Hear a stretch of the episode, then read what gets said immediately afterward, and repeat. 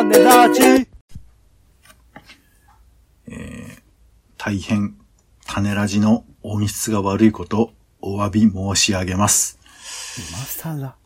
えー、ということでですね、いよいよ枕、いや、枕じゃねえや、マイクを買いに行こうと。枕を買いに行くっていう、いねそうそう枕を買いに行く枕買いに行くのも大事だとは思うんですけどね。結構ね、熱が寝てる寝心地とかがね、声に影響しますからね、実はね。枕、ちなみに、どういう枕使ってる？僕は、あのーなんだ、アマゾンで買ったホ、ホテルの枕みたいなやつですね。あ、そういうのがあるんだ。だけど、あれだね、枕の、えー寝心地を確認せずに、ネットで買ったってことだ。そうなんですよね。セールで安かったんで、あ、これ買ってみよう。いろいろ試してはいるんですよ。なんか今も3つぐらいはあるんで、あそれ試してみてよって感じです。ほうほう。えー、どうなの？寝心地は？あ、もう全然、あの、問題なく寝れてはいるので、うん。特に困ってないっていうか、なんかすげいや、え。困るっていうか気に入ったかってことじゃないの？ど今 TBS ラジオとかでね、結構広告打ってる、何でしたっけ？ドク、なんとか、ドクターなんたらみたいな。あはいはい。のありますか？はい、ありますけど、ああいうものに頼っちゃうと、やっぱ、次、ね、それが、はいもし会社倒産して、ではいもなんか破けちゃって、ああ、もう買えないってなったら困っちゃうんで、なんかすごく高品質というか、はいすごく対応してくれている商品とかに手を出すのは怖いんですよね。なんか市販でいつまでもなんか使い続けてられるようなやつがいいなっていうのはあるんですよね。ああ、なるほど。えー、じゃあ、マイクの話に 戻しますね。はい。全然うまくいかなかったですけど。聞いて、聞いてそれでただけなのに、まさかそんなこと言われたんだ。いや別に、あなたは悪くないですよ。あなたです全部。うんはい。あのーマイクをね、うん。買おうと思って。で、その今、まあ言ったみたいに枕もさ、あの、まあネットで買うってのもいやいや、ネットでね、枕を買う人もいるけど、まあ、はい枕もさ、やっぱ本当は寝心地確認してから寝たい、あの、買いたいじゃない？そうね、そうね、本来はね。そう、硬いとか、ね、ちょっとほら、冒険したりとかさ、今回はじゃあちょっと、えー、何？ビーズの入った、えーやつを買おうとか、稲葉、稲葉さん？稲。葉、あ、それは、そっちはビー B'z だから、俺が言ってるのはビーズね。あ、そうそう。はい。その、ちょっと硬めのやつにしようかなとかさ、白のやつにしようかとか、まあ、いろいろ選択するけど、やっぱ、実際使ってみたいところがあるから、だからマイクも、ネットで探していっぱい出てくるんだけど、これ、いいのか悪いのかがもうね、もう、わかんなくて。そうね。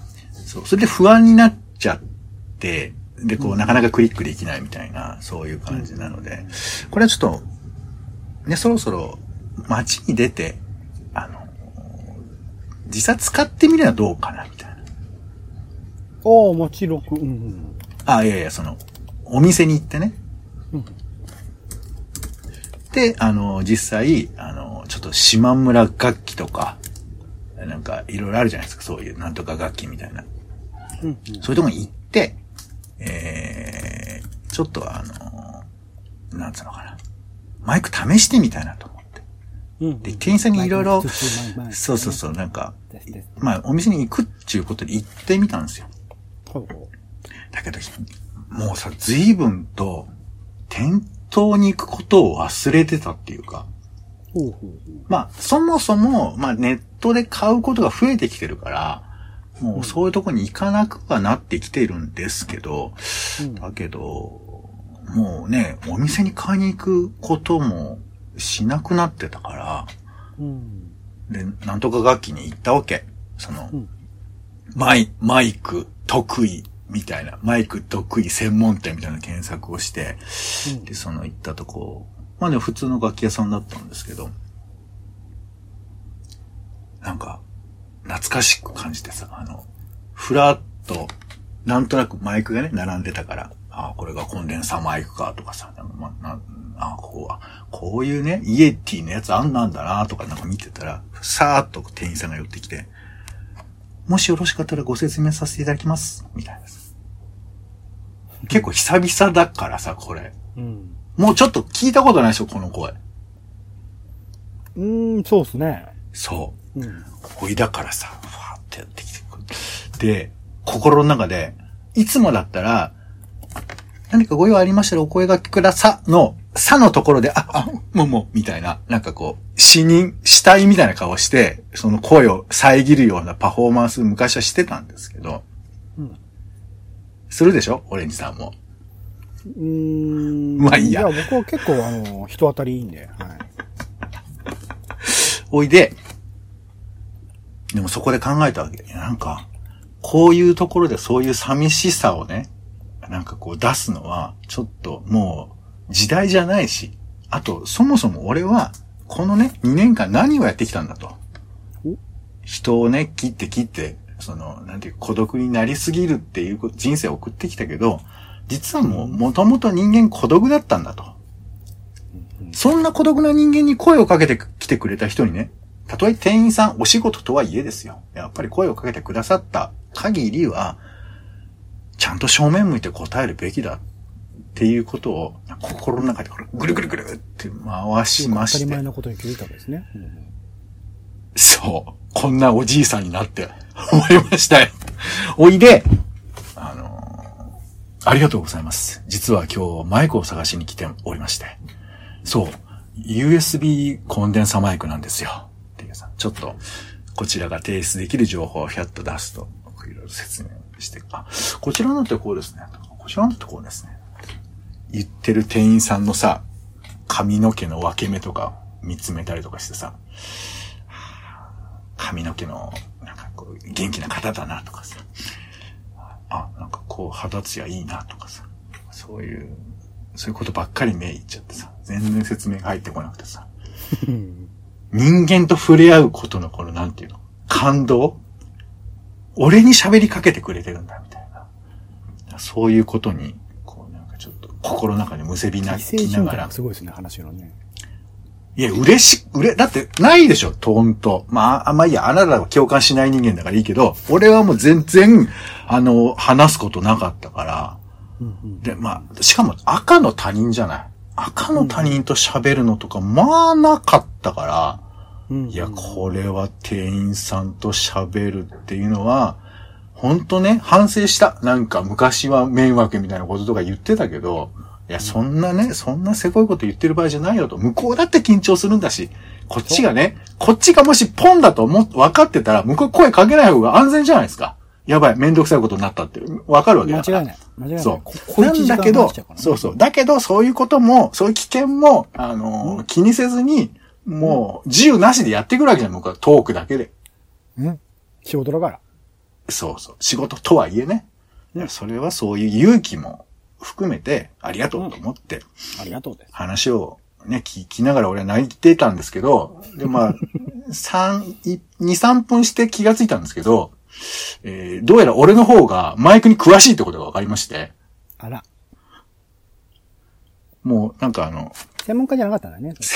そう。だからね、マイクのことだけ知ってる、あの、楽器屋さんってなかなかいないんだよね。多分。邪道ですわ、そんなもんは。そうそうそんなもんヨドバシカメラで聞けって話ですからね。いや、邪道じゃないですよ。別に。邪道じゃない、ちゃんと売ってんだから。売ってんだけど、だけど、そんなにそこに詳しい、だ、まあ、だってね、ギターもベースもドラムもいっぱいあるわけですから、音楽は。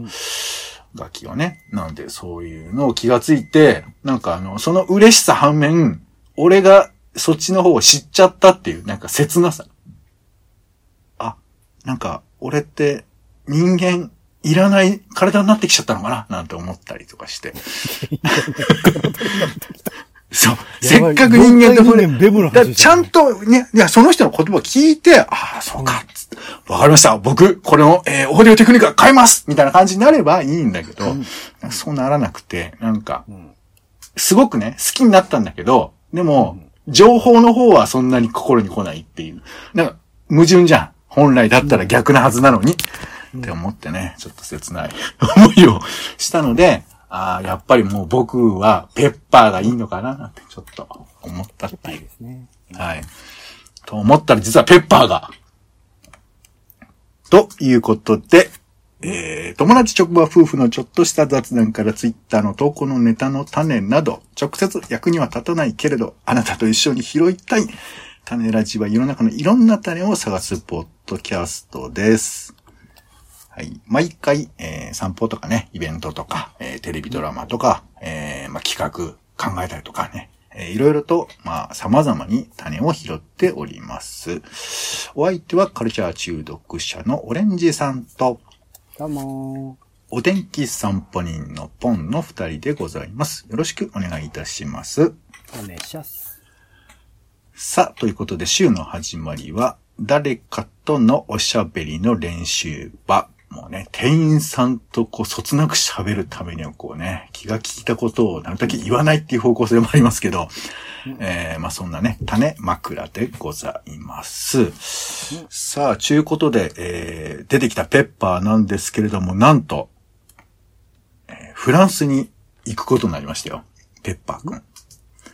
ソフトバンクグループペッパー開発の、えーフランスロボット事業、えーロボット事業を、えー売却に交渉を始めたということでして、ペッパーがですね、フランス製になる。まあ、もしくはフランス人になるのかな？わかんないですけど。でちょうどこの、あの、ほら、ペッパーの動きがさ、ちょっとフランスっぽくなるときあるじゃん。あの、手首がちょっとキュッと、あの、折れ曲がってさ。ほフランスっぽさがよくわかってないですほんどう本当はそんなの？みたいな感じになるときありません？マジっすか？いきなりそんな、ちょっと、ちょっとバカにした感じ？肘が、肘が内側に入り込んで、あのえ、ないですか？ちょっとそ、あの、ボディペーランゲージが。り詳しくないです。ごめんなさい。いや、見た目の話ですけどね。うん。あのーなんか一時期接客がペッパーくん誰かになったことあるでしょ？僕ごめんなさい。あんまり記憶にないんですけど。あ、そう？んいやいや、あの、いろんな会社の入り口とかさ、うん。あの、お店で、あの、まあ、それこそなんとかカメラとかの入り口とかにいて、うん。なんか、ずっと、あの、ブレイクダンス踊ってるみたいな、キャッキャッ、キャッキャッキャッキャッみたいなのしてて、あう、んそうか、そういう時代になったんだなとかって思ってたら、うんあのーなんか、とあるコワーキングスペースとか行った時に、あの、ペッパーくんだったであろう、あの、塊みたいなのが、あの、じっとして端っこで、あの壁を向いているっていう、結構何体か見ましたけどね。あそこまで考えて多分作ってるんでしょうね。うつむいてるなん切なさね。ペッパーくんをしまってる時の絵まで考えてるのかどうかちょっとわかんないんですけど。そう、まあそういうなね、ペッパーくんも、えー、なんか、扱わなくなって、で、いよいよフランスに行くのかもしれなくて。まあでもね、ペッパーくんが羽ばたける場所があるなら、まあ、ペッパー本体というかその事業部ということだと思うんですけど、どういう、どうですか？あの、ロボット接客っていうのは、まあ多分、ペッパーくんはわかんないけど、また今後増えてったりね、お店でロボットが活躍とかは結構あると思うんですけど、ご自身にとってこう、ロボット接客とかロボット店員とかってどうですか？ありですか？抵抗感自体ないですけどね。普段それこそロボットではないですけど、タッチパネルとかに注文するのすごく気軽だったりするので、うんうん、うん。それがまあロボットとかに変わってとかっていうのを別にそこまで意識しないというか、むしろ逆に時々やっぱ人間の方の接客の対応でイラッとしてしまうことはあったりするので、それが避けられるっていう意味では全然、なんか平準化されてくれた方がいい。でも、それじゃなくて、やっぱ人のサービスってのは必要な場所っていうのは必ずあると思うんですけど、なんか、うん、そんな、ファーストフードとか、居酒屋とか、そういうところだったら別に、全然ロボットでいいですけどね。ああ、そうか。まあ確かにな。だから俺が冒頭述べたような話は、もう本当に歴史の遺物みたいになんだろうね。こう店員さんとの戦いみたいな話とかさ、うんそういうのはなくなっちゃうのかもしれない。もしかしたらね。うん、なくなるし、なんかでも根源的に人間がそのコミュニケーションというかグルーミングみたいなコミュニケーションを求めるんだとするならば、うん。なんか、うん、代替されていくものだと思いますけどね。別の形になっていくのかなっていう感じがしますけどね。ああ、まあ、だけど、そうか。で町内会に入るじゃないですか、やっぱり。町いやが、町内会入るのめちゃくちゃハードル高いからね。うんだから本当コンビニの店員さんと喋るが唯一の人との会話だって人も、まあ、いますよ。まあ、ほぼ俺それですけど。それがロボット化した時にはもしかしたら町内会に行きたくなるかもしれないんで。いや、入れないだろう。だ店員さんと喋るのに緊張する人が、町内会で、うんいけますかね？いや、どんどんロボットに変わってほしいなと思います。なんか、はい。まあ、ロボットよりも、この方が、えっ、と、ピンとくるんではないでしょうか。えー、呼び込みくん。ご存知ですか？僕はこのニュースを見て初めて知りましたよ、あの存在を。でもここの曲はね、聞いたことあるんだよ。どこだったかを忘れちゃうんだけど、ポッポッポッポッポー、ポッポー、ポッポー、ポッポッポッポッポー、ポッポーっていうさ、ポーポーポー権利、権利関係上大丈夫なんですか？それは。あ全全然いいでしょ、うん。たまたま聞いたっていうことですけど。まあ全然いいか知らないですけど、このスーパーサウンド呼び込み、呼び込みくんっていうのが、まあ、機械があって、その、多分録音して流すとかっていう機能もあったりするんですけど、こいつの、なんかちっちゃい版を売るっていうニュースが流れまして、青島ってところが売るんだそうですけど、なんかこういう、あれやね、リアルな世界で、あの、使われてるものを、えー、玩具化するっていうのはいろいろシリーズありますけど、この、スーパーの曲って、あれ、どう思います？あの、時々ほら、ミスチルがオールゴールで流れたりとかもする店もあるけど、うん。あの、なんか謎の、謎の、あの、小室哲也、偽物みたいなの作ってる曲とか流れてたりするじゃない。うん。うん。うんああいうのとかは、どう思います？もう本当に多分何の気なしに聴いてる曲だと思いますけど、スーパー。そうそう、何も思わないっていう感じかな。あ、なんか流れてるな。だから何にも思わないけど、あれでもあの曲がかかってることで何らか心理的なこととかさ、後押しとかさ、あと多分無音よりもあれがかかってることによって、なんかこう気持ちも良くなったりとかさ、まああるでしょうね。ね、雑音をこうなんか滑らかにするとかきっとあると思うから、おじいちゃんのね、下打ちとか気になっちゃいますよね。音が大きいとかやっぱね。まあまあそういうのもあるんだろうね。なんか集中、買い物に集中できるとかね、なんかね。ちょっとまああとビクッとしつつも、あ、おじいちゃんだからだね。あ、口が乾いてるんだなっていう、ね。あの、下打ちの方にフォーカスしないでいただけますか？そっちに取られないようにするので、やっぱ音楽必要だなと思いますね。はい。まあまあこういうのをちょっとご自宅でね、遊ぶということもできる商品が出るそうですよ。はい。えー、そして、志村けんさんの半生をドラマ化。えー、志村けんとドリフの大爆笑物語ということで。もう、作演出だけがね、イラッとするってやつですよね。ね。別に全然、あの、いいですけさあおど、前かよっていうのが出てくる。福田雄一さんがね、えー脚本演出だそうですけれども、でも、まあ、ドリフの、なんていうかこう、素の人たちを演じるっていうのって、俺あんまり記憶ないんだよね。あるのかな、過去に。まあ、ご存命の間は許されなかったんじゃないですか、やっぱり。まあそうね、なんかそのちょっと、む角に称えるようなものとか、確かほら、徹子の部屋とかも出てなかったって言うじゃない？だから志村けん。さん、そうそう。うん。だからなんかこう、ね、もちろん後半は結構バラエティとか普通に出ててね、竹志無剣とか、志村動物園とか出てましたけど、まあ、このドラマ化、まあちょっとわかんないけど、その、やっぱりね、あの、割とマニアは知ってるエピソードとかさ、えーうんね、もともとそのドリフの付き人として始まって、で、一旦マックボンボンという形で、ドリフをやめて、えー自分たちでやってまた戻って、で、荒井中との交代劇みたいなこととか、この、うん。マニアは知ってるけど、そういう風な話とかも割とこう、えー知らない人も多いと思いますんで、なんかその辺は面白いかもしれないですよね。福田雄一色だけは消してほしいですね。まあまあまあ、まあでもそれはやっぱり、室強は絶対出しちゃいけない。別に出てもいいと思いますけど、でも、やっぱり、あの、み、ファンがね、多いからねね。ドリフターズのファンはお、本当にイラッとイラッとする。いや、ドリフの話しようぜ。うん はい。まあまあ、そういうことちょっと期待しております。さあ、そして、えー、これもちょっとさらっと言っとこうか。社員の雑談を促す自動販売機、二人での利用は無料にという、これサントリー。これ、面白いんですよ。なんか、一人で買うと、まあ、当然ですけど、あの、お金かかるんだけど、二人で同時に社員証をかざすと、なんかバルムワンみたいだね。二本の無飲料が無料で出てくるんだって。バルス。じゃないだろ。おいで、バルムクロスだね、どっちかってね。で、なんかこの、えー開発した社長のおごり自動販売機には、社員証を読み取る機器が取り付けられているって書いてあるんですけど、この、社長のおごり自販機である必要があるのかっていう、なんかね、こう写真見ると、あの、筐体の上の方にバーンって書いてあったりしますけど。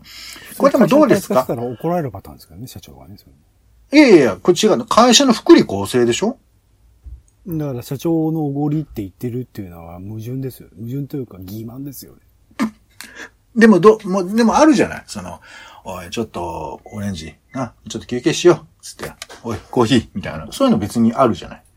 それは何ですか？ほ社員、他の社員となんか仲良くしなきゃいけないみたいな話ですかみたいなね。いや、二人一緒じゃなどくてう考えたってあなたが今めんどくさいよ。そんな、ご立になったら一人でも別にいいでしょうっていうのは思いますけどね。なんで切れてんの？そんなことで。あでも、まあ、だから、そういうこととかまで考え出しちゃうと、おごるとかっていうことすら、いや、要はさ、人と人の隙間をどうつ埋めるかっていうことじゃない？ちょっとまあ、だって、例えばタバコひちょっと吸うことで、その無用な時間が人その人と人とね、つなぐものになるし、ちょっとお茶一杯飲もうかってなんか、その、えー、なんか、特に用事はないけれど、最近どうみたいな感じに、まあ、促すための、まあ、大げさに言えば UX みたいなことだと思うんですけど、うんまあでも、よ、面白くはない、こういうのって。ななんかその仕組みとしてはね。うん。促す仕組みなんかありますかね、他にね。そのよく、会社の中にカフェテリア作るとかさ、うんちょっと、とかね。あのーお菓子を、そのテーブルの上に置いておくとかさ。そういうのいろいろやって崩壊した話を今、スーパーリッチってドラマでやってますけどね。そうなんだ。えー、じゃあみんなぜひ、スーパーリッチを見よう。はい。えー、ベンチャーあるあるみたいなね。ああ、なるほどね。そういうドラマがあるみたいですよ。えー、それから、ギャラクシー賞、えー、月間がね、えー発表されました。かまいたちの知らんけど特別編37年間通ったスーパー泉谷へ、えー、濱家最後の挨拶というのが、えー今回紹介されましたと。いうことで、なんかね、その、ギャラクシー賞ってまあ、その、自分たちのね、こう、取り上げたいものの時に、こう、ニュースになったりするわけですけど、でもずーっとコツコツ流してて、これね、あの、公式サイトには PDF であの、リリースなんかも出てて、なんか好評とかも出てるんですよね。うーん、ギャラクシー賞の。そうそう。濱家が幼い頃から通った地元スーパー泉谷が閉店になるということで、感謝と別れを伝えに行く一箇所ごとに思い出話が溢れ止まらない濱家。それは、どこまでも個人的な思い入れだが、だからこそ自分の大切な場所を失った時の記憶が想起され、心が揺さぶられる。バラエティならではの手法でその思いを饒舌に描いた。濱家さんすげえなと思うのは、昔ながら、昔通っていた場所っていうところに、うん。何回も何回も行ってるんですよね。未だに。なんかあれだけ売れて東京に出てきてらっしゃるのに、結構定期的に行ってらっしゃるっていうのが、いや、お前すげえな。僕とか地元で昔ながらのところっていうのに何回も何回もそんな通うことってないから、なんか愛着も含めて行動力含めてすげえなっていうのをすごく見てて思ったんですよね。この番組まあまあね、その人にもうよることではあると思いますけど、やっぱこう、ね、なんつうのかな。満たされすぎちゃうと、そういうことになかなか足元にね、気がつかないみたいなこともあるのかもしれませんけど。まあまあ、この番組も面白いんですが、このやっぱギャラクシー賞っていうのは、結構コツコツといろんなものを、まあ割と普段ドキュメンタリーとかね、人が見ないようなものを注目したりするんで、今回はかまいたちでちょっとピックアップありましたけど、あの、意外とね、あの、大豆田十和子とか、あちこちオードリーとか、こういうドラマとかバラエティとかね、そうそう紹介されたりもしてたりするので、あの、まあ我々はちょっとメディア批評的な視点も番組では持っていきたいなと思いますので、こういうのもちょっとね、チェックしていきたいなというふうに思います。はい。ということで、時間がなくなってまいりましたので、えー、高市支持者は陰謀論の影響を受けやすいメディアを悩ますフェイクニュースへの対応策ということで記事が出てましたが、なんかね、政治について知識のある人々の方が陰謀論の影響を受けやすいみたいな、そういう論もあるんだってよ。こね。はい。なんかそういうのは、なんか選択的夫婦別姓の議論で僕は関係するのかななんて思いました。なんか詳しくなっちゃうことで逆に自分の立場を強固になんか動かせなくなっちゃうみたいなね、そういうこともあるのかなと思いました。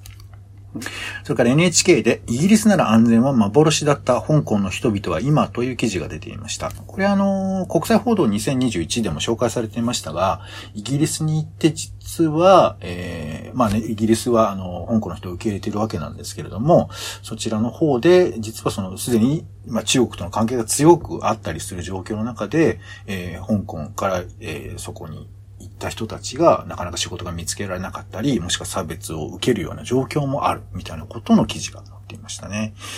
はい。それから、最高裁判所の、えー国民審査も今回はあります。えーそう、衆議院選挙ですね。そういうふうな記事。これも NHK でありました。えー、ヤフーコメント欄に誹謗中傷が後立たず AI 判断で非表示にもなるということで、まあ、ずーっと言われてたことですけどね。まあ、これがちょっとなんていうか、あ、こういう人もいるのねっていうののチェックの場所でもあったりもしたんですけど、まあ、こんな方向にももうかなり舵を切っているということですね。そして、えー首里城が燃えたことはご記憶あるでしょうか？これがもうそろそろ2年経つんですって。えーで、これで今復元が徐々に進んでいるそうなんですけども、いろいろね、寄付金とかも集まっていたりしますが、えー那覇市内一望できる仮設見学デッキが、えー完成したそうですよ。はい。まあ、首里城ね、えー気になる人はちょっとウォッチしていただいてもいいかなと思います。はい。では最後に枕の予定です。来週、えー今週の予定をパッと駆け足で。10月24日は国連デーだそうです。えー1945年ソ連の国連、えー憲章の批准によって、えー国際連合が発足してということですね。日本は1907え56年、1956年に加入が認められたそうで、なんかこの日をね、加盟国は休みにしなさいって勧告があるらしいんですけど、特に休みじゃないですよね。はい。10月25日月曜日は、えー、台湾幸福節だそうですね。日本から独立した、えー日だそうです。日本のね、統治下に50年あったということなんですね。ちょっと歴史も紐解きたいな、なんて思います。10月26日火曜日は、えー H2A ロケットの打ち上げが予定されています。種子島宇宙センターからですね。はい。それから、核のゴミ最終処分地の文献調査が争点の北海道の、えー町長選挙が行われるそうですよ。これによって、まあ何か大きな、えー影響があるのか、すっつ、すっちゅ、すっつ、すっつ町ですね。はい。はい。えーこ、えー、ことぶきに都と書きますね。はい。あ、で、ちなみにこの日は原子力の日でもあるそうです。えー茨城県東海村の、えー日本原子力研究所で発電が初めて行われたのが1963年だそうですね。で、この日は、えー原発反対の運動なんかもよく行われるそうですよ。はい。10月27日はテディベアーズデー、それから文字活字文化の日だそうです。10月28日は、チェコの独立記念日。10月29日はインターネットのお誕生日。1969年ですね。初めて通信が行われた。10月31日は G20 首脳会議。それから、香港立法会選挙の立候補受付だそうですが、一体どうなるんでしょうか。はい。そしてあと、ニュースパニックデー、宇宙戦争の日だそうです。オレンジさん、あの、ラジオで火星人が攻めてきたっていう臨時ニュースを流してパニックになったって話知ってますか？なんか、宇宙戦争映画の公開タイミングとかでなんかその話はしてましたけどね。うん。これ結構ね、伝説的な話なんですけど、あの、というのがこの話が1938年に、えーあったそうなんですよね。はい。120万人がパニックになったって本当なんだろうね。10月31日は、えー首里城が全焼した火災から2年、えーそして、えーいわゆるハロウィンですね。そして日本茶の日だそうです。はい。では、オレンジさん、今週使いたい枕をお願いします。はい。負の遺産としての社長のおごり自販機でお願いします。負の遺産これから作られるんだと思いますけどね。うんふざけんなっていう名前のね、ねセンスに対しての、そうか、社長のおごりも、もう、これ何払ってことですか？パワハラでしょシンプル。パワハラなのおごりが、そうなんだ。まあまあ、そういう解釈もあるかもしれません。皆さんはいかがでしょうか？ということで、種ラジ種枕でございました。お相手は、えーそんなオレンジさんにジュースをおごりたい、ポンと。オレンジでした。種ラジ、また。